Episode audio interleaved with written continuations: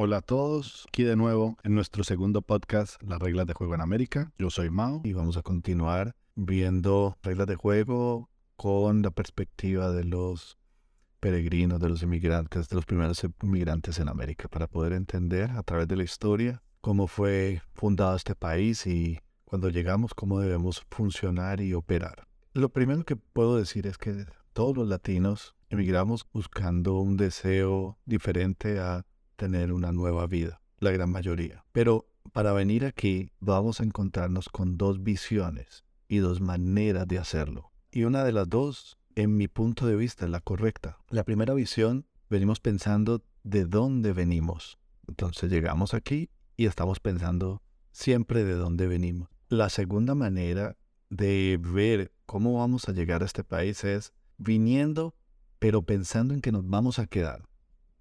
Esa es una visión muy importante. No es que nos vamos a olvidar de dónde venimos, no, pero venimos pensando en que nos vamos a quedar. Esa segunda visión es la que yo considero que es la que todos los inmigrantes deben tener si quieren tener éxito en este país. Desde el momento en que hacen este camino para venir a, a los Estados Unidos, tienen que pensar en que vienen a quedarse, a hacer raíces. De otra manera, no van a tener la visión completa para poder lograrlo. Van a venir, sí, van a trabajar, van a ahorrar y van a, van a guardar alguna plata, pensando en que siempre se van a, a regresar. Y muchos, lo que pasa con muchos es que cuando se dan cuenta y deciden por fin que se van a quedar, pues ya han perdido mucho tiempo y años. Y lo que aquí debemos hacer es cuando llegamos desde el primer segundo que tocamos esta tierra es me vengo a quedar, vengo a cambiar mi vida, vengo a dar un nuevo futuro, vengo a entender qué es lo que tengo que hacer en este país para triunfar. Entonces, basado en la historia, vamos a, a, explicar qué hicieron los peregrinos cuando llegaron. Cuando llegaron a este país hace 400 años, ellos vieron la llegada a este país de la segunda manera. Ellos estaban huyendo de una persecución religiosa. Ellos sabían que no podían regresar a su país, que su país, que Inglaterra, no aceptaba la manera como ellos estaban alabando a Dios. Las creencias religiosas que ellos tenían estaban siendo perseguidas y, ellos querían volver a una manera cristiana más pura. Eso era una creencia de ellos, que ellos sentían que la iglesia ya había sido corrupta y que no, estaba siendo fiel a las creencias cristianas. Entonces, como ellos se sentían perseguidos y no iban a aceptar la iglesia anglicana y todo lo que había detrás de ella, entonces decidieron partir. Inicialmente no llegaron a este país, fueron a otros países en Europa, pero no se asimilaron. Inicialmente ellos iban a llegar como por Virginia, más al, sur, pero por cuestiones del destino, por tormentas, por mal tiempo, terminaron más al norte y llegaron en una época un poco complicada, donde ya estaba empezando el invierno y empezaron a tener muchas dificultades vuelvo y repito, ellos venían a quedarse. Y llegar aquí, como ellos llegaron, pensando en que venían a quedar, sabían que iban a tener muchas dificultades. Y son dificultades similares a las que todos tenemos cuando llegamos a este país. Ellos llegaron sin nada. No, nadie los estaba recibiendo. No es que llegaron a un hotel, llegaron a una casa, no. Ellos bajaron del barco 100 siento un número así cercano a ciento algo de, de pasajeros entre hombres y niños y mujeres y desembarcaron sin nada, sin nada. Las raciones que traían eran para cierto tiempo, eh, entonces todo se iba acabando y era un reto muy fuerte. Y creo que aquí todos los latinos llegamos sin nada. Yo llegué a este país con 400 dólares, 400 dólares muy difíciles ahorrados por mi mamá durante muchos años. Y me dio esos 400 dólares para yo, para yo tener algo para, para empezar. Uno dice 400 dólares, pues hace más de 30 años o 30 años era plata, pero a la final, si usted se pone a pensar, aquí se necesita bastante plata para, para, para arrancar. O sea que 400 dólares no era mucho dinero, era poquito y, y el suficiente como para unos para un par de meses eh, sobrevivir. Lo mismo les pasó a ellos. Y tras de eso, tenían las dificultades del tiempo. Al punto que el primer invierno murió la mitad, la mitad de los 100 que llegaron, y aún así los otros 50 se quedaron luchando porque esa era la meta, quedarse, darle un mejor futuro a sus hijos y a sus esposas. Cuando nosotros llegamos aquí, entonces venimos con ese boleto de ida. Solamente salimos de nuestros países con un boleto de ida.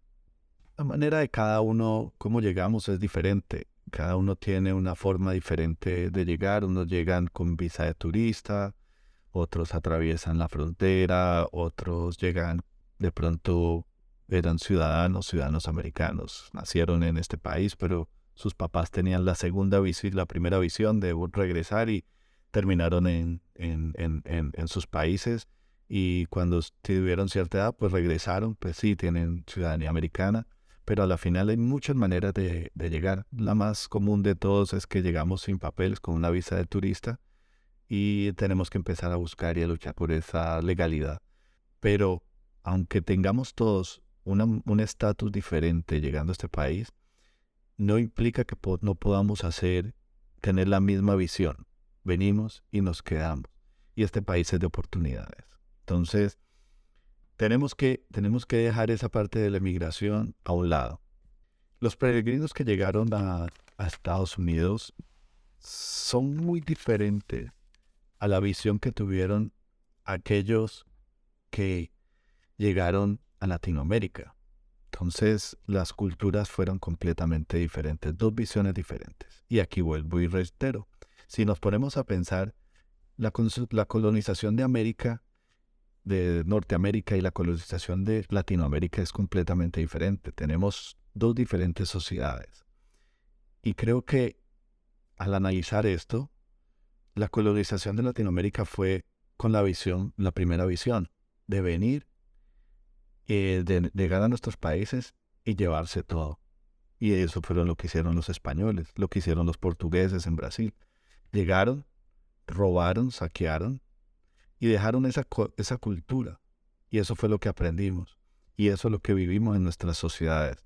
Una sociedad donde, donde todos aprovechamos o intentamos eh, creer que eso es lo correcto, que somos Mm, hay que ser vivo, hay que ser una persona eh, astuta y se celebra eso. Eh, porque eso fue lo que hicieron los españoles, nos dieron esa, esa, esa cultura y esa enseñanza. Y la tenemos desde los más altos, desde los presidentes, los políticos, los congresistas. Y bajamos y bajamos y bajamos en toda la sociedad y todos lo aprendemos. Todos pensamos de que es la manera correcta los españoles llegaron a usurpar, llegaron a llevarse las cosas buenas, porque ellos no venían a quedarse, ellos venían a saquear. Entonces, como no era de ellos, si ellos hubieran llegado y se hubieran quedado, ¿se imaginan la sociedad que tendría hoy en día Latinoamérica, lo que hubieran construido con toda esa riqueza que, que había y hubieran quedado y hubieran trabajado para ellos hacer algo mejor? Entonces, Latinoamérica tiene la primera visión de no quedarse, en cambio, los peregrinos tienen la segunda visión, vinieron a quedarse y a y aprovechar lo que tenían aquí. Entonces, esa es la visión que hay que, hay que, hay que tener.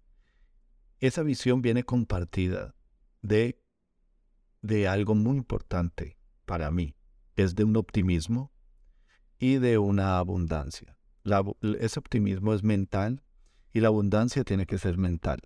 Para poder uno tener cosas positivas tienen que tener mente positiva y pensar en abundancia. Nunca pensar poquito, nunca pensar en, en lo mínimo, siempre ver las cosas lo más grande posibles. Entonces, los peregrinos estando, estando aquí ya viviendo y llegando, se dieron cuenta pues que empiezas tú a pensar cómo hicieron para organizarse. Llegaron y no había un país, no había una sociedad, no había nada. Cero, cero, cero, cero. No tenían nada. Eran ellos 100 ¿Y qué hicieron? Los cien se organizaron y escribieron un pacto y juraron por lo más sagrado obedecer ese pacto. Esa fue como una primera constitución en este país, digámoslo así. Solo toma un pacto para poder organizar una sociedad. Y cada uno que va llegando a esa sociedad debe ir aceptando ese pacto. Tenemos que llegar, leerlo, entenderlo y aceptarlo.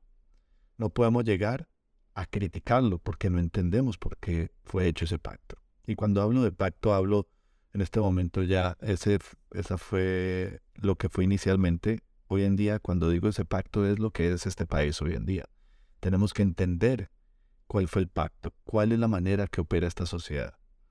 Primero la tenemos que entender. Y luego, con ideas y con lógica, ir diciendo cómo podemos ir realizando cambios. Porque podemos traer ideas y realizar cambios para mejorar la sociedad. Pero no podemos venir con nuestras costumbres de Latinoamérica, que hasta ahora, va a sonar un poco duro, no le han traído nada bueno a muchos, a la gran mayoría de las, de las personas de nuestros países. No conozco un país latinoamericano que pueda estar orgulloso de que toda su sociedad y todo su pueblo está en abundancia y está bien. No conozco un país latinoamericano que pueda decir, todos tenemos una gran educación, unas grandes escuelas, unas grandes carreteras, una, la mejor economía. No puedo, no puedo pensar de que alguno de ellos diga, todos nuestros, eh, nuestro pueblo tiene acceso a, a tener un préstamo para una casa. Entonces, si nuestros países latinoamericanos tienen unas deficiencias muy grandes, fue por ese, esa, esa llegada inicial de nuestros, de nuestros colonizadores, que no nos dejaron un pensamiento sino de robar. Y así robamos, robamos a nuestros hijos, roban a nuestras, a nuestras familias, roban de todas las maneras, porque les roban la educación, les roban en, en, en, en seguridad, les roban en, en tantos aspectos sociales que nos roban en la salud. Entonces, no podemos pensar de que vamos a traer esas ideas para ponerlas a jugar aquí. Primero tenemos que entender cómo funciona esto para luego empezar a aportar nuestras ideas y ver cómo podemos hacer que esta sociedad funcione mejor. Todas aquellas costumbres las aprendemos en la sociedad a través de nuestros padres, nuestra familia, en los colegios, nuestros amigos. Tenemos todas estas cosas que nos dan una, una enseñanza. Al ver que tanta gente las hace, pues creemos de alguna manera que son buenas, son costumbres buenas. Desde ese punto de vista, nunca las analizamos, por eso nunca las cuestionamos. Y eso es un problema en la sociedad, que no funciona. Voy a dar un, e, ejemplo. Yo escucho, en el caso mío, a los colombianos de criticar a los políticos. Y todos critican, critican a los políticos, critican a la policía, critican a todo, a, cualquier persona que está en el poder. Y dicen, no, es que todos son corruptos. Pero nada más es que un policía los pare a ponerles un comparendo o a ponerles una multa o a hacerles algo que de una los sobornan, les entregan plata y les dicen, mire, le doy esto y dejémoslo ahí. Y eso es lo que aprenden nuestros hijos. Pero después vamos a hablar de que son corruptos. Si nosotros hacemos parte de esa, de esa corrupción. O sea, si cometí una falta de tránsito, tengo que aceptarla. Entonces, ¿cómo puedo cambiar yo una sociedad si yo mismo no hago lo que es correcto? Y critico a los demás. También es importante explicar qué es lo que basó esta sociedad inicialmente. Cuando los peregrinos llegaron, ellos pensaban de una forma cristiana, una, una forma cristiana muy, muy, muy pura. Por eso le llamaban el puritanismo. Era demasiado eh, eh, puro, de una manera pura y religiosa. Cuando ellos llegaron, ellos pensaban, y en su fe, ellos pensaban que estaban llegando a un nuevo cielo, una tierra de oportunidades donde podían, donde venían a alabar libremente a Dios. Y esa fue su forma de creer. Ellos venían libres y sintieron libertad de espíritu. Cuando lo pudieron hacer, tuvieron libertad de espíritu. Y eso es muy importante. Eso es muy importante para el inicio de esta sociedad, haber tenido eso. Y eso es lo que se ha compartido durante 400 años para que todo el que llegue aquí tenga esa oportunidad de adorar libremente y si quiere adorar libremente puede hacerlo y si no quiere adorarlo, pues nada lo va a impedir. Pero cualquier creencia que tenga puede ser libre, porque ellos eso es lo que buscaban. Entonces nunca podemos venir aquí a combatir que porque alguien es cristiano, porque alguien es musulmán, porque alguien es esto, no. Somos libres y estamos buscando que todas esas libertades se mantengan. No importa la religión y no, no importa la manera de creer. Entonces es importante entender eso. Ellos llegaron aquí buscando la libertad religiosa. Lo más importante para ellos, aparte de todo, era ser libres espiritualmente. Entonces, analizándolo desde el punto de vista de ellos, ellos pensaban que estaban llegando a un cielo, a una tierra nueva. Desde ese punto de vista, imagínense lo positivo que ellos llegaron. Ellos estaban felices, que llegaron al mejor lugar que existe. Su mente estaba llena de positividad. Ellos llegaron, eh, en términos cristianos, a la tierra prometida. Ellos pensaban que estaban llegando a un lugar que tenía todo, todo, todo y era en abundancia.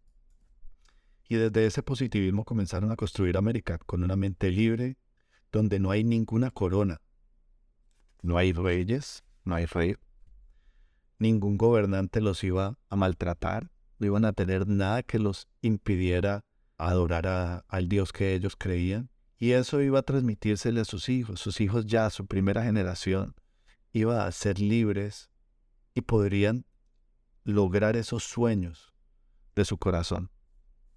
Entonces, fue muy importante el romper ellos con la corona y poder ellos ser libres aquí de poder creer y poder adorar su, en su creencia y en su forma de ver el mundo y en su creencia religiosa, poder hacerlo. Los peregrinos emigraron no de cuerpo, no solamente de cuerpo, sino que emigraron de mente, dejaron el viejo mundo. Y todo lo que su mente no deseaba, que no, que no deseaba, lo dejaron atrás y trajeron una mente con fe, libre de pensamientos que los fuera, que no los fuera a oprimir.